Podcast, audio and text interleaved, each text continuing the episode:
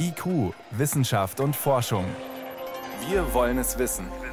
Ein Podcast von Bayern 2. Was lockt uns eigentlich zum Mars? Ja, warum ist es so schwierig und doch so spannend, dorthin zu fliegen?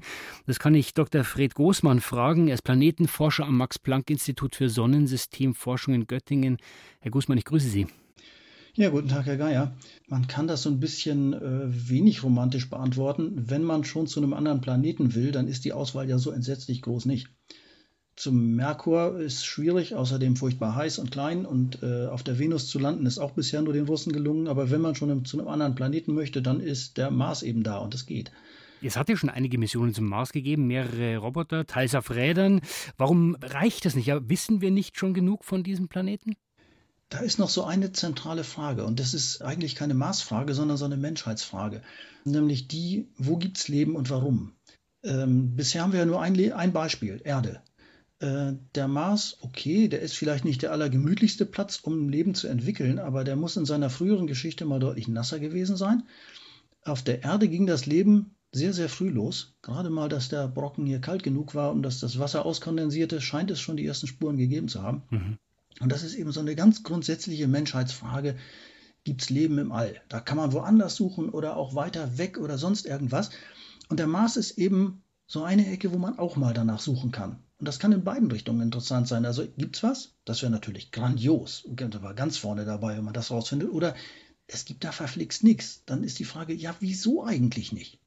Dann machen wir doch mal eine Reise zum Mars mit diesen aktuell geplanten Missionen. Gehen mal davon aus, dass die wirklich auch alle ankommen. Punkt 1, die arabische Mission, die legt den Fokus auf die Atmosphäre des Mars. Was wissen wir denn über die? Ja, dünn ist sie, nicht? Also nur so ein Prozent der irdischen Atmosphäre, glaubt hauptsächlich Kohlendioxid. Ähm, was da das spannende Thema ist, wo auch ja der, der ExoMars Orbiter danach sucht, ist, ob da Methan drin ist oder nicht. Warum ist das so spannend? Methan hält sich nicht. Also wenn es in der Atmosphäre ist, dann ist das so nach Berechnung spätestens 400 Jahre später weg. Wenn da jetzt noch was ist, dann ist das neuer. Dann gibt es irgendwas, was da Methan erzeugt. Auf der Erde wäre es einfach, das sind irgendwelche Rindviecher. Davon geht man auf dem Mars eher nicht aus. Und es gibt auch geologische Prozesse, die einem Methan erzeugen. Aber das, das ist spannend, weil das, das Zeug einfach nicht lange in der Atmosphäre bleiben kann. Die Atmosphäre des Mars verschwindet ja auch insgesamt. Warum eigentlich? Die wird immer dünner. Das tun sie ja alle. So Atmosphären machen sich so langsam von hinten. Also der, der Sonnenwind bläst immer was weg. Beim Mars geht es einfacher, weil er auch ein bisschen kleiner ist, äh, weswegen geringere Anziehungskraft. Also Teilchen, die weit außen sind, ein bisschen schnell sind, die schaffen es weg und die, der Sonnenwind bläst die Atmosphäre weg. Das tut er bei der Erde auch. Ist diese entweichende Atmosphäre ein, mit ein Grund, warum der Mars heute ein toter Planet ist? Ja, wie tot er ist, wissen wir ja noch nicht. Also gut, sehr, sehr stark leben tut er nicht. Vermutlich schon, denn der Effekt ist der, dass der Druck am Boden so niedrig ist, dass das mit flüssigem Wasser schwierig wird gibt es den Triple-Punkt von Wasser und also was. Also unterhalb eines Drucks von ungefähr 6 Millibar kann Wasser nicht flüssig sein. Ist es für Sie erstaunlich, dass gerade die Vereinigten Arabischen Emirate eigentlich ein relativ kleines und ein raumfahrtmäßig eher unbekanntes Land diese Mission jetzt wagt? Das ist auch so ein, so ein, gewisser Wettbewerb der Fähigkeiten und so ein, so ein bisschen internationale Angeberei, wie es auch bei der Mondmission schon war, weil man nannte da den, den Wettlauf zum Mond, wo man, da ging es darum zu beweisen, ist der Sozialismus dem Kapitalismus überlegen oder umgekehrt. Aber man muss am Ende eine ganze Menge Geld losmachen, um es hin, hinkriegen zu können. Und das ist schon so ein bisschen internationaler Wettbewerb der Systeme, der, der Köpfe, auch der Wirtschaftskraft. Landen wir doch mal bei unserer Reise. Da sehen wir dann einen Mars-Roboter, den Opa sozusagen, Curiosity, der sammelt seit 2012 Gesteinsproben, analysiert die. Bald soll auch ein chinesischer und noch ein amerikanischer Rover landen. Alle sind ja immer auf der Suche nach Leben dort oben, vergangenem oder aktuellem. Warum ist das eigentlich so schwer nachzuweisen? Oh, das ist selbst auf der Erde schon schwer. Also das geht ja schon damit los, dass wir noch nicht mal wissen, was Leben eigentlich ist. Also man sagt, definier mal, was ist Leben? Ja, äh, gelingt schon nicht so recht. Also auf der Erde, wenn sich vermehren mag, okay. Oder jetzt aktuell dieser einzelne Virus, der uns so gewaltig ärgert. Wenn der für sich allein irgendwo rumliegt, dann kann der sich nicht einmal vermehren. Irgendwie hat der was mit Leben zu tun, aber lebt der für sich genommen schon? Das ist gar nicht so einfach.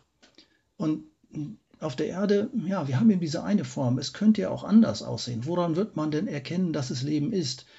Die Fragen werden, also auch wenn man da richtig ehrlich, klar und wissenschaftlich über nachdenkt und nicht ins völlige Spekulieren kommt über irgendwelche außerirdischen Geschichten, dann, dann wird das ziemlich knifflig. Und außerdem ist der Mars ein bisschen unfreundlich. Wenn da was ist, ist es nicht viel. Also selten und schwierig. Das ist äh, schon eine schöne Kombination. Aber wir suchen ja immer das Leben, was wir kennen. Ja, im Prinzip ja, aber nicht zwingend. Das ist wohl so, wenn Leben muss, ist irgendwie kompliziert. Ganz simpel geht's nicht. Und wenn es kompliziert wird und chemisch, dann sind da Strukturen und Ordnungen drin. Die können ganz anders sein. Ob Leben zwingend so aufgebaut sein muss wie das unsere, haben wir einfach keine Ahnung. Aber man kann schon unbelebte Unordnung von irgendwas Lebendem vermutlich unterscheiden aufgrund von Strukturen, die da nicht wären, wenn es einfach nur Statistik wäre. Wir gehen aber davon aus, dass eine Voraussetzung für Leben Wasser ist. Es gibt Bilder, da sieht man große Furchen auf dem Mars. Man geht davon aus, da ist mal Wasser geflossen oder fließt, tropft vielleicht immer noch. Gibt es Wasser auf dem Mars? Es gibt definitiv was, ja, ja. Also in der Atmosphäre ist nachgewiesen, kleine Eiskrümelchen hat man gefunden. Das ist nicht so furchtbar viel. Ich glaube, man hat mal ausgerechnet, wenn man das, was in der Atmosphäre ist, mal so zusammenkondensiert und so als Ozean runterplumpsen lässt, sind es ein, zwei Millimeter. Das ist nicht viel. Aber Wasser ist schon da. Eine Mission, die NASA-Mission jetzt, äh, setzt einen Rover ab und der soll erstmals auch versuchen, Sauerstoff zu gewinnen. Warum wäre das wichtig für uns auf dem Mars? Wenn man da hin will und da eine Station aufbauen, dann ist alles, was schon da ist, praktisch, weil man es nicht mitnehmen muss. Bisher so Raumstation oder sowas, Sauerstoff muss man irgendwie recyceln, aber zunächst einmal mitnehmen. Und was schon da ist und was man da gewinnen kann, ja, das braucht man nicht umständlich auf Raketen zu verladen und hinzuschießen. Warum, Herr Gussmann, die europäische Mission sollte ja eigentlich auch jetzt starten. Warum sind wir hinten dran? Müssen wir die anderen fliegen lassen und dann wieder zwei Jahre warten jetzt? Ja, ist doof, ne? Man hat immerhin nicht diesen Virus als Entschuldigung genommen, sondern äh, technische Gründe und das sind es auch. Also wenn die Amerikaner irgendwas machen, dann nehmen die richtig Geld in die Hand. Das ist eben auch eine Frage der, der wirtschaftlichen Priorität, die man dahinter setzt. Und diese unsere Mission ExoMars ist eine europäisch-russisch kombinierte, was auch schon so ein bisschen die Sache nicht einfacher macht. Wenn man es zentral organisieren kann, geht es ein bisschen glatter. Mhm. Also am Ende ist uns einfach die Zeit weggelaufen. Nachdem 16 ja der Lander einen schönen neuen Krater gemacht hat, der eigentlich beweisen sollte, wie gut Europäer landen können. Er ist abgestürzt? Richtig. Und das will man einfach nicht nochmal riskieren. Und die Fantasie können wir ja auch jetzt mit zum Mars schicken. Alle sind am Weg zum roten Planeten. Den Anfang machen jetzt die Vereinigten Arabischen Emirate in ein paar Tagen. Warum der Mars immer noch ein sehr spannendes Forschungsobjekt ist, das hat Dr. Fred Großmann erzählt. Er ist Planetenforscher am Max-Planck-Institut für Sonnensystemforschung in Göttingen. Herr Großmann, ich danke Ihnen für das Gespräch. Danke, Herr Geier.